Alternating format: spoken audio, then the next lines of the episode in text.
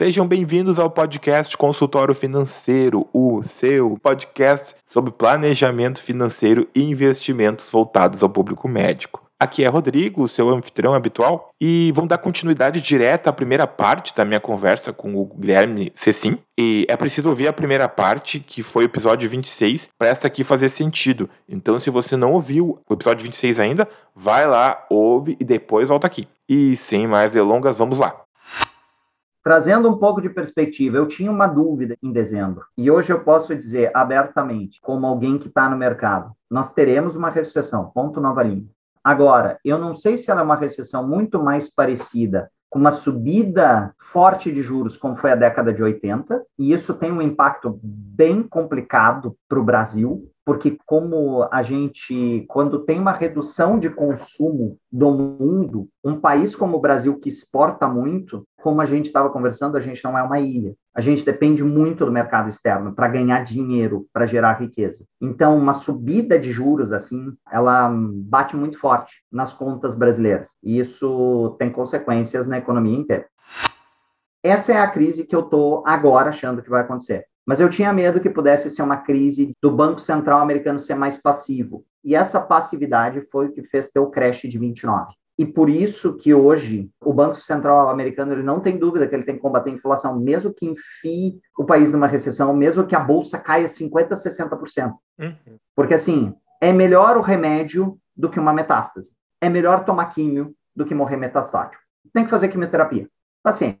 E qual é o impacto disso na vida real? Porque alguém pode dizer, ah, tá, mas grande porcaria, eu não invisto na bolsa. Eu vou trazer algumas coisas na vida real. Qualquer pessoa que tem dinheiro num fundo de pensão, seja num fundo de pensão do Banco do Brasil, e se tiver algum contratado do Clínicas aqui, a previdência de vocês é um fundo de pensão do Banco do Brasil. Se tem algum ortopedista me escutando e está no fundo lá da SBOT, é um fundo de pensão. Vocês têm metas anuais de rendimento, ou seja, vocês estão em bolsa e pesado em bolsa, e vocês não sabem. Porque para o cara bater as metas, muitas vezes ele precisa da renda variável. Um parêntese, o pessoal da, da ortopedia tem um fundo de pensão próprio? Isso. Esse é um exemplo real. Eles têm um fundo de previdência fechado, porque na verdade, assim, os fundos de previdência eles podem ser abertos, e é os que a gente compra nas plataformas de investimento, ou nos próprios bancos comerciais, ou os fundos fechados que eles são os fundos, geralmente, que estão vinculados a alguma sociedade, a sociedade de ortopedia eu sei que tem um, uh, algumas grandes empresas têm esses fundos, o Hospital de Clínicas tem um desses para os seus funcionários, e aí eles têm regime autorial, tanto que muito dinheiro de fundo de pensão, os fundos de pensões são grandes institucionais que operam o mercado, tanto de renda fixa como bolsa. Sim. Então, inclusive é uma coisa que a gente acaba monitorando para ver o movimento de como que estão as coisas, além do estrangeiro que é 50% da bolsa brasileira. Mas então assim, e trazendo para a economia real o efeito disso, tá, mas eu, mas eu não tenho fundo de pensão. Eu tô lá na Selic e tô de boa. Tô ganhando mais que o meu 1% e tá na paz. Pois bem, aí tu vai começar a ver que vai aumentar o número de pacientes no Unifácil, um parênteses, Unifácil é uma espécie de plano mais popular do Unimed Porto Alegre. Sei que não é toda Unimed que tem esse tipo de convênio. Tu vai ver que a tua conta do supermercado vai estar mais alta, vai ter que começar a cortar um pouco aquela carne de primeira, as mesmas coisas não pagam o teu custo de vida, ou tu tem que enxugar teu custo de vida, ou tu vai ter que trabalhar mais. Então, e se tu não tem reserva de patrimônio, é pior ainda. Na verdade, a inflação, ela, como eu tinha comentado no início, para o pobre ele é o pior imposto, mas para nós também. Para qualquer pessoa que, inclusive, não tem nenhuma reserva agora, é um momento estressante. Uhum. Porque vai ser um momento mais difícil da gente produzir, porque as pessoas vão ter menos dinheiro e menos poder de compra.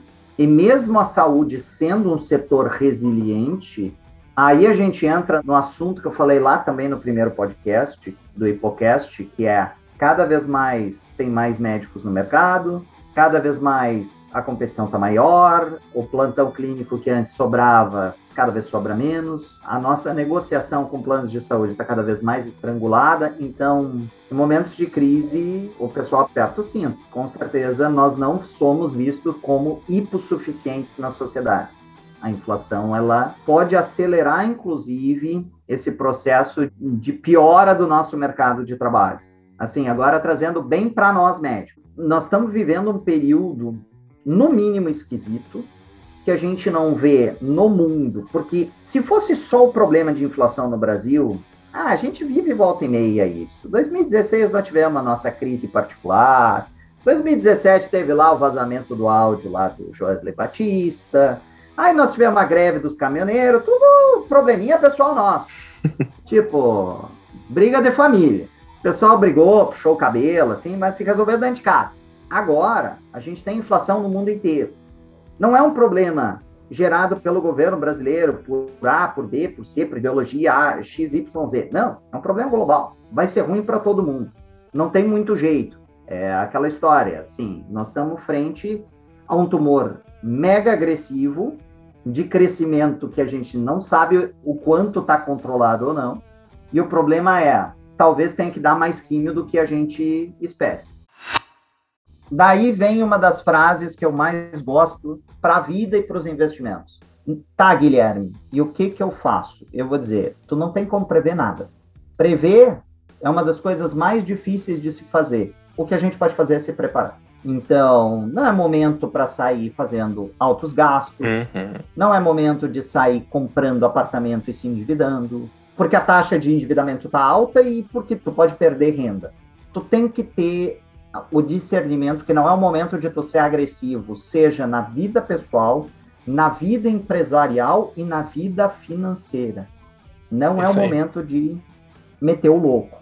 Esse é um, acho que é um conselho de ouro, assim, que vale tanto para investimento, vale para o nosso dia a dia como profissional e como empresário, ou, para qual ramo que a gente tiver na área médica, e para nossa vida pessoal. É o melhor conselho. Inclusive, depois eu recomendo assistir um vídeo do Fernando Urich, onde ele exatamente conversa sobre isso. Ele fala sobre conselhos para lidar com esse período de inflação e recessão do ponto de vista pessoal, financeiro, empresarial e no mundo dos investimentos. Eu vou colocar o link do vídeo dele também na nossa descrição. Então, você que está ouvindo o nosso podcast, que viu o título do podcast e achou que podia ser uma coisa meio filosófica, fantasiosa, esse não é um podcast de ficção científica. a gente está falando de coisas absolutamente práticas que acontecem no dia a dia, por mais que você as desconheça. A nossa ignorância sobre assuntos de economia não nos blinda contra situações econômicas do dia a dia. É que nem a gente, às vezes, quando tem aqueles pacientes que você vê que estão claramente em negação, uma doença grave, estar em negação não vai proteger o paciente do desfecho daquela doença. E a gente também tem que ser racional do nosso dia a dia, também para a tomada de decisões. O que o Guilherme falou é, é absolutamente verdadeiro. Quando a gente tem períodos difíceis pela frente, a gente tem que tomar uma medida, uma posição mais conservadora do ponto de vista de tudo, investimentos, finanças, organização de trabalho também, é claro, a não ser que tu tenha uma certeza gigante que aquela tua decisão ela tem um, uma chance muito boa de, de ter retornos ótimos, sei lá, enfim. Daqui a pouco, ah, eu sou um oftalmologista, eu tô saindo da residência, eu preciso comprar os meus aparelhos, assim que eu vou ganhar o meu dinheiro. Vou me endividar para isso, tá? Uma época de juros altos, ok, a gente entende é uma situação bem específica. Mas para comprar apartamento na praia, comprar apartamento na serra, trocar o carro por aquele carro dos sonhos, cara, não é hora. Perfeito. Acho que é bem isso. Eu gosto de dizer que assim, é medir o passo que tu vai dar para não dar o passo maior que a perna. O jeito mais clássico das pessoas quebrarem é fazerem bobagem no mercado financeiro. E a grande maioria das pessoas acabam quebrando nesses momentos de crise. É o darwinismo aplicado ao mercado financeiro. Mas isso acontece também na vida real nesses momentos. Tem muita gente que gosta de viver meio no fio da navalha, fazendo as coisas. E quando as coisas vão dando certo, vai indo. Mas eu gosto de sempre lembrar que o sucesso é um péssimo professor. Não é porque deu certo uma vez que vai dar sempre. Então tem que tomar muito cuidado. Uhum. Acho que tá perfeito, Rodrigo. Assim, acho que essa é uma bela mensagem para deixar sobre o que nem tu disse, assim, parece algo que assim, ah, vamos falar sobre ah, como que isso afeta o PIB. vamos falar a verdade, assim, tá, para mim que tem que fazer projeções para pensar em tese de investimento, eu tenho que pensar nisso. Me interessa pouco na vida real das pessoas. O que interessa é, eu vou ganhar dinheiro trabalhando, eu vou poder continuar consumindo o que eu consumo, eu vou ganhar dinheiro investindo. Essa foi a minha ideia, assim, trazendo esses pontos. Uhum. Tem uma frase do Mark Twain, eu vou trazer a tradução do português, que é: Não são as coisas que tu não sabe que te colocam em encrencas, mas são as coisas que tu tens certeza que tu sabe que não são verdade. Isso é risco. Uhum. Agora é um, é um belíssimo momento para fazer gestão de risco. E daí eu acho que a gente já pode entrar nesse tópico de gestão de risco e dizer, tá bom, falando muito sobre um problema, tá? E aí, Guilherme, só vai ficar dizendo assim, tá, tu é, tu é o arauto do apocalipse, só vai dizer que o mundo vai acabar.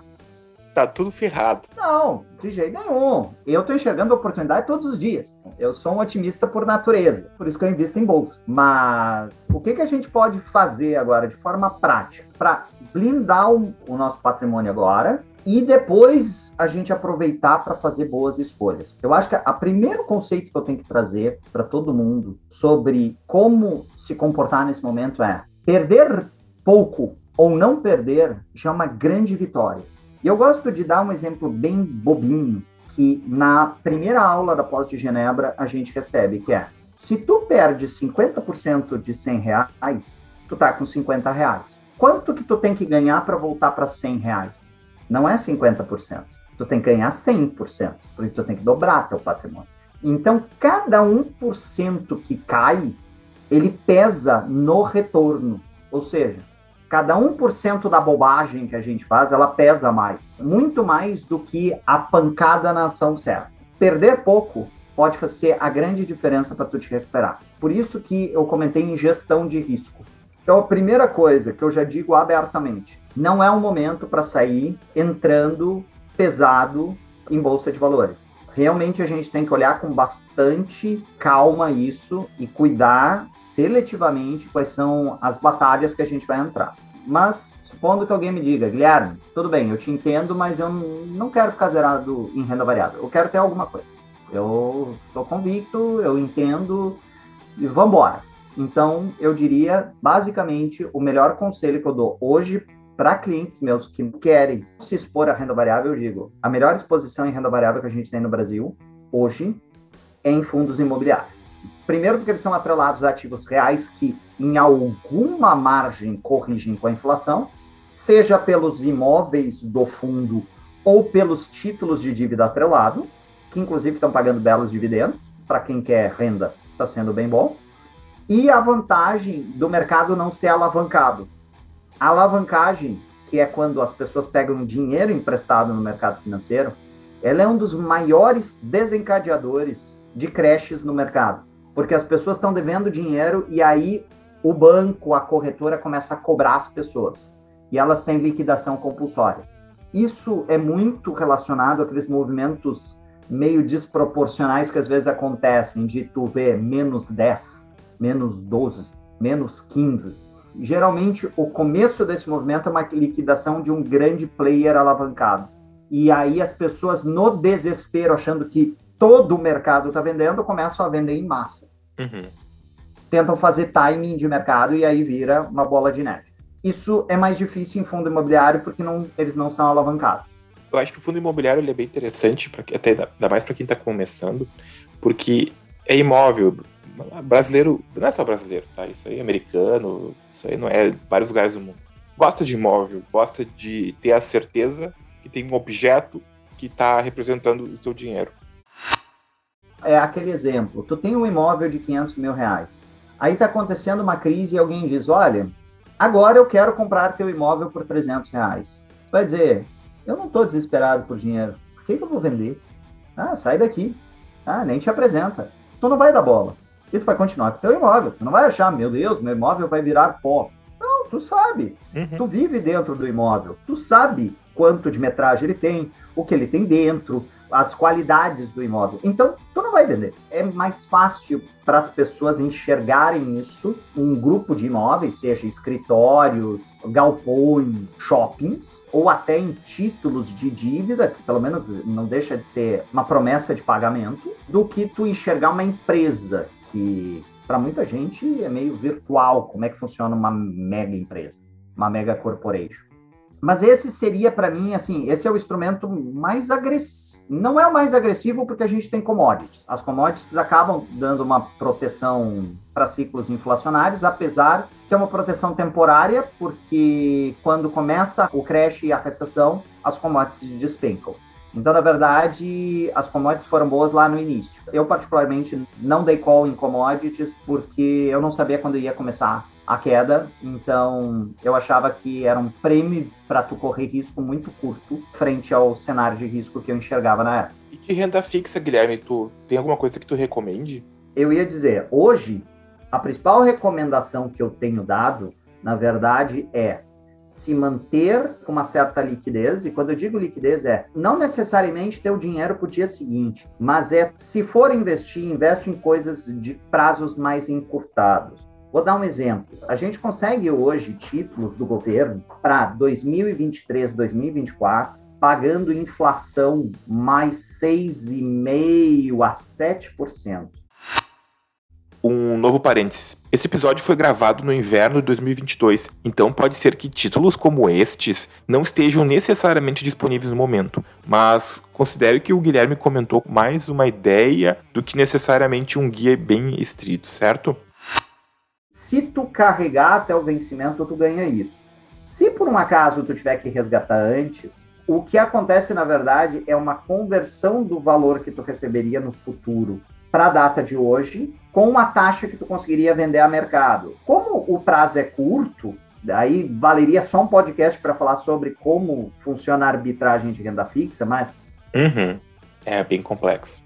Resumidamente, o que acontece é que mesmo que tu tenha que vender antes, tu não perde dinheiro. No máximo, tu deixa um pouco de lucro na mesa e tu consegue rotacionar rápido para outras aplicações. Então, o que eu tenho feito muito na minha carteira pessoal e dos meus clientes é aplicações de renda fixa de duração curta, de duration curto, esperando o cenário ficar um pouco mais claro. Grande parte dos meus clientes, desde janeiro, eles estão aplicados para entre mais ou menos entre maio de 2023 até no máximo final de 2023. Porque, na verdade, eu tinha na minha cabeça que podia ser que eu estivesse vendo muito antes a tempestade chegar, mas que em maio de 23 eu tenho a resposta. Eu sabia que até lá o tumor não ia crescer indefinidamente Sim. e não ia acontecer alguma coisa. Ou seja, a inflação não ia correr solta e não ia acontecer nada no mundo. Então eu estabeleci isso como mais ou menos um cutoff para proteger eu, a minha família, os meus clientes de inflação e virou o core da minha estratégia para todos os perfis de cliente e para um grupo mais agressivo ao qual eu me incluo, eu inclusive fiz uma combinação de estratégia que hoje eu até posso dizer que eu estou bem tranquilo, porque é a mesma estratégia do Michael Burry, que é o grande investidor do A Grande Aposta, e do crash do subprime, onde ele está posicionado long em inflação, ou seja, na subida da inflação e se protegendo de inflação, e vendido em bolsa. E na verdade, exatamente essa é a minha principal estratégia mais agressiva do ano. Eu estou vendido contra o, o índice do Brasil, o Ibovespa, e usando o dinheiro que sobrou dessa operação para me posicionar em inflação. Inclusive, estou tendo retornos bem razoáveis com uma gestão de risco bem controlada. Assim. Mas, óbvio, essa é uma operação um pouco mais complexa, tem que ter um perfil mais agressivo. Disclaimer: crianças, não façam isso em casa. É exatamente isso que eu ia falar. É, não dá para fazer em casa. Assim. E não é qualquer assessor de investimento que faz esse tipo de coisa sem correr risco. Partindo para o final da conversa, Rodrigo, até para não ficar muito longo e o pessoal dormir de tanto ouvir minha voz. Né, não te preocupa com isso. Eu quero que o pessoal eu brinco, eu quero que o pessoal aproveite o podcast, não que eles usem como canção de ninar. a SMR não. É, daí não dá. Tenho certeza mas, que não vai virar SMR. é, então assim, não dá, mas uh, duas mensagens finais que gostaria de deixar. Uma em relação ao cenário atual. É aquela história que dizem, né? Enquanto uns choram, outro vendem lenço. Então, assim, vai ter oportunidade. A gente está num cenário difícil, ninguém tem dúvida. para a vida, para os investimentos, mas tem luz no fim do túnel, vai ter o que fazer. A questão é, a gente tem que pegar e ser bem diligente com as batalhas que a gente vai enfrentar e o que a gente vai escolher. E agora eu tenho obrigação, como alguém que é colega médico e é profissional do mercado, eu tenho uma obrigação de falar uma coisa para todo mundo, que é o seguinte. E isso eu falo assim, como investidor, como colega investidor. Não estou falando agora, não é o objetivo de querer vender curso, de querer vender minha assessoria, mas assim, vejam bem quem é a pessoa que está administrando o dinheiro de vocês. Eu gosto de dizer que assim, um dos princípios mais importantes de quando a gente, de quando alguém está investindo seu dinheiro é, não tente entender o que ele está te indicando, mas tente às vezes entender o que o próprio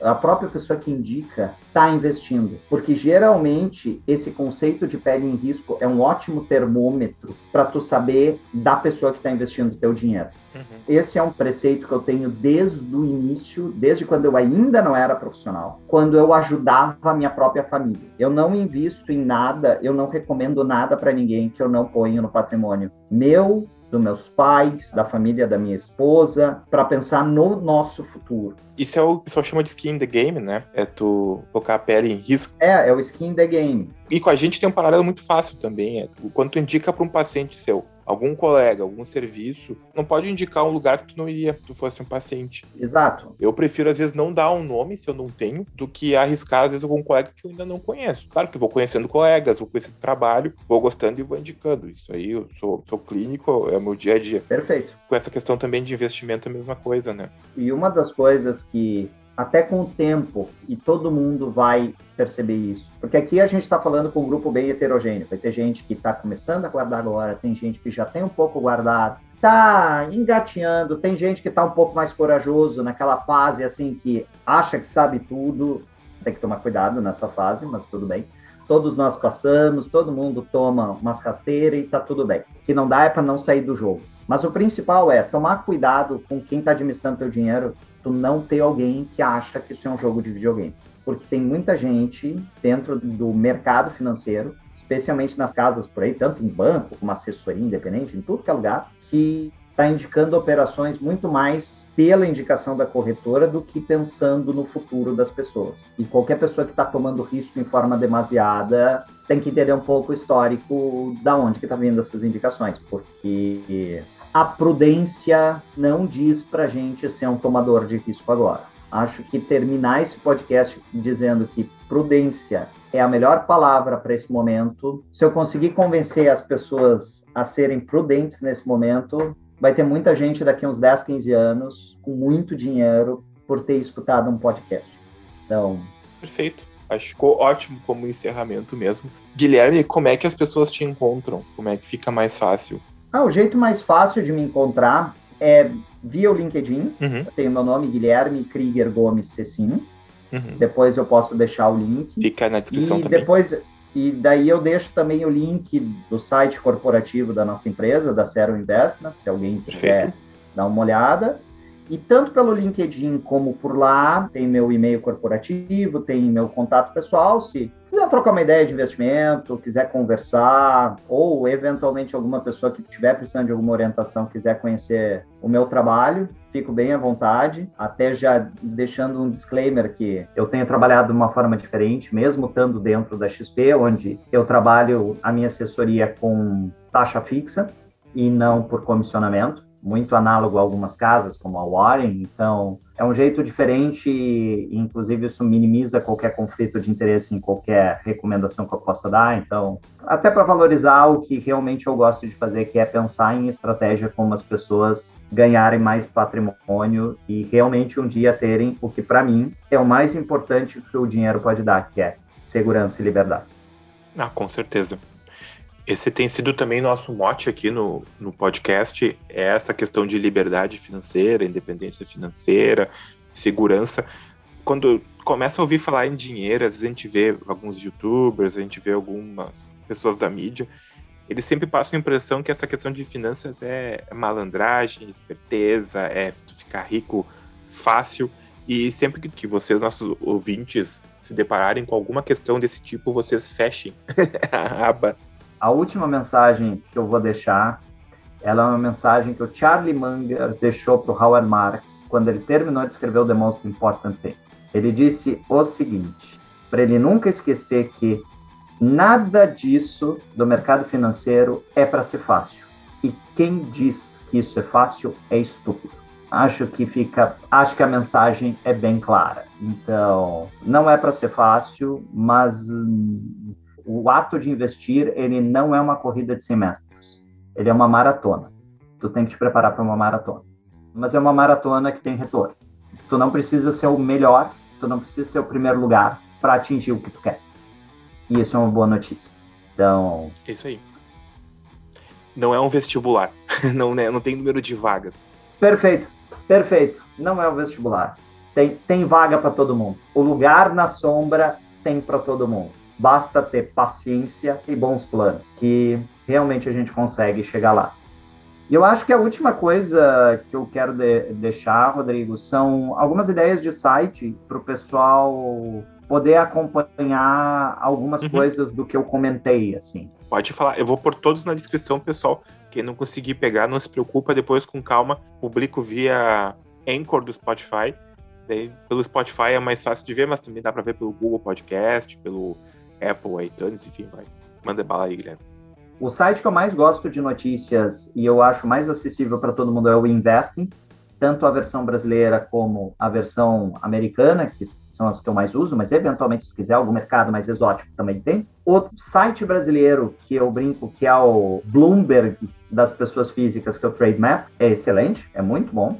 Ele traz bastante informação, tem bastante input. Para quem quiser assinar as versões, traz bastante informação, tanto das empresas como do próprio mercado, notícias, feed de notícias, então eu acho excelente. Para quem está mais começando, o melhor site, junto com o, para mim, o melhor simulador para ver juros compostos e independência financeira é do Clube dos Poupadores. É um site de graça que uhum. tem muito conteúdo inicial para quem meio que achou que eu meti muito o pé no acelerador hoje. Então ali é um, um ótimo lugar para começar. E para quem já está um pouco mais hardcore na parte de análise, eu vou recomendar um site, eu recomendei lá no Hipocast, que é o Simply Wall Street, que é o Simply Wall ST que ele faz um compilado dos relatórios de RI, das análises dos analistas sobre as empresas, tanto do Brasil como mundialmente. É o site mais completo e mais fácil para tu fazer comparações e para tu fazer tuas análises do que investir. Esse é o, último presente que eu deixo para todo mundo, então. Boa. Eu vou pôr todos eles na descrição e a gente também deixa tudo bem acessível para todo mundo. Ah, Guilherme, mais uma vez agradecer a excelente, excelente mesmo a nossa conversa. Processo de informações muito boas, assim, e eu acho que ficou de uma maneira bastante amigável, compreensível. É claro que quem está começando agora vai ter vários termos que vão ficar um pouco mais difíceis de entender. Não se preocupa, isso vocês vão pegando aos pouquinhos. Até isso também é uma forma de gerar um interesse até de pesquisar e atrás ah, o que, que ele quer dizer ali com o IPCA, por exemplo. É, a gente tem alguns episódios de que a gente fala de economiquês também aqui no podcast. Até fica daí a dica também para dar uma olhadinha. Boa noite para todo mundo e espero ser a primeira de muitas vezes que eu converso com vocês de novo. E muito obrigado pelo convite, Rodrigo. Um grande abraço. Ah, certamente. Feito, abração, Guilherme. Por hoje era isso, pessoal. Tenha um bom dia e um grande abraço.